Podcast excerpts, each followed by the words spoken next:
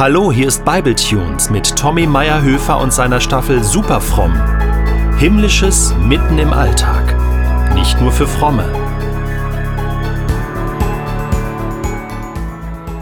An einem sehr, sehr frühen Samstagmorgen in Holland auf einem menschenleeren Parkplatz direkt neben dem Einkaufszentrum.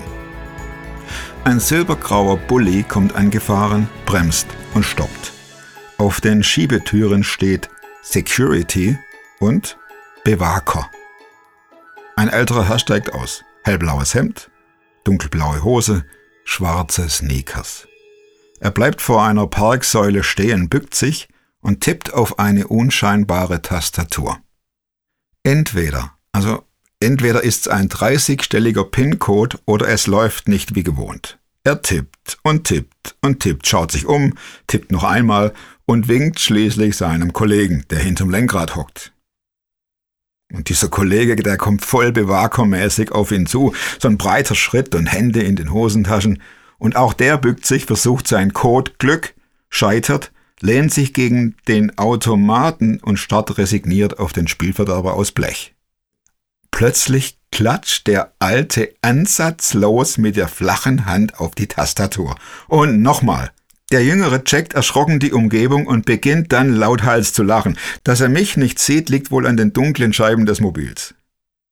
Aber jetzt, jetzt ist die Zeit des Jüngeren gekommen.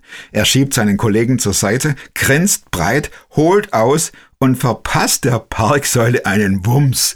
Boff, das hat sich gewaschen. Die Spielverderbersäule zieht den kürzeren, der elektronisch passwortgesicherte Bewakerkasten springt auf und Münzen fliegen in hohem Bogen auf den Asphalt. Die Securities, die johlen, geben sich die Ghetto-Faust und sammeln die davonrollenden Münzen ein. Gewalt gegen vollgestopfte Elektronik? Manchmal funktioniert's. Und wie klappt's mit Gewalt gegen göttlichen Willen? Hin und wieder scheint's doch tatsächlich so, als ob Gott direkt neben uns steht und sofort den Missstand behebt. Ein Wunder nötig? Kein Problem. Als ob der Himmel nur darauf gewartet hätte, hebelt er Naturgesetze aus. Die schnelle Eingreiftruppe steht bereit und wartet auf meinen Einsatzbefehl. Kurzes Gebet gesprochen, also Passwort in Parksäule eingeben. Hilfe ist da, Kassette springt auf, fertig. Jo, aber dann gibt's da noch die anderen, anderen, ganz anderen Zeiten. Da reiht sich Gebet an Gebet. Dieser PIN-Code, der bislang doch perfekt funktioniert hat, der verweigert seinen Dienst. Und reagiert Gott nicht wie befohlen, kommt die Faust zum Einsatz. Eine hochtechnisierte Parksäule mag das auf den niederländischen Boden der Tatsachen bringen, aber Gott lässt sich nicht verprügeln. Werft euer Vertrauen nicht weg, steht im Neuen Testament. Und diese Aufforderung bringt's mal wieder auf den Punkt. Denn es gibt die schnellen und es gibt die wunderbaren und es gibt die unglaublichen Wunder. Das sind Hammer-Vertrauenspusher. Man schwebt auf der lichten, lichten, fast durchsichtigen Glaubenswolke über die Gefahrenwelt. Alles scheint möglich.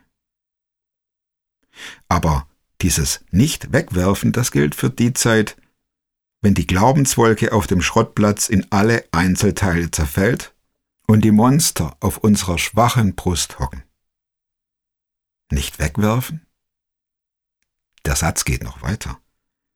Nämlich, welches eine große Belohnung hat. Also doch, irgendwann wird alles gut? Richtig, irgendwann wird alles gut zwar im Himmel. Bei Gott, bei Jesus, bei all den anderen, die uns schon vorausgegangen sind. Dort wird alles gut. Und bis es soweit ist, kämpfen wir mit Unwägbarkeiten, schützen uns vor Viren, leiden unter Rückschlägen und landen extreme Glaubensvolltreffer. Das ganze komplette Leben. Wir leben das Leben und drücken das Vertrauen fest an unseren kleinen, großen, starken, zerbrechlichen Körper. Ich bin mit dir, flüstert Jesus. Ich bin mit dir, jetzt bis in alle Ewigkeit.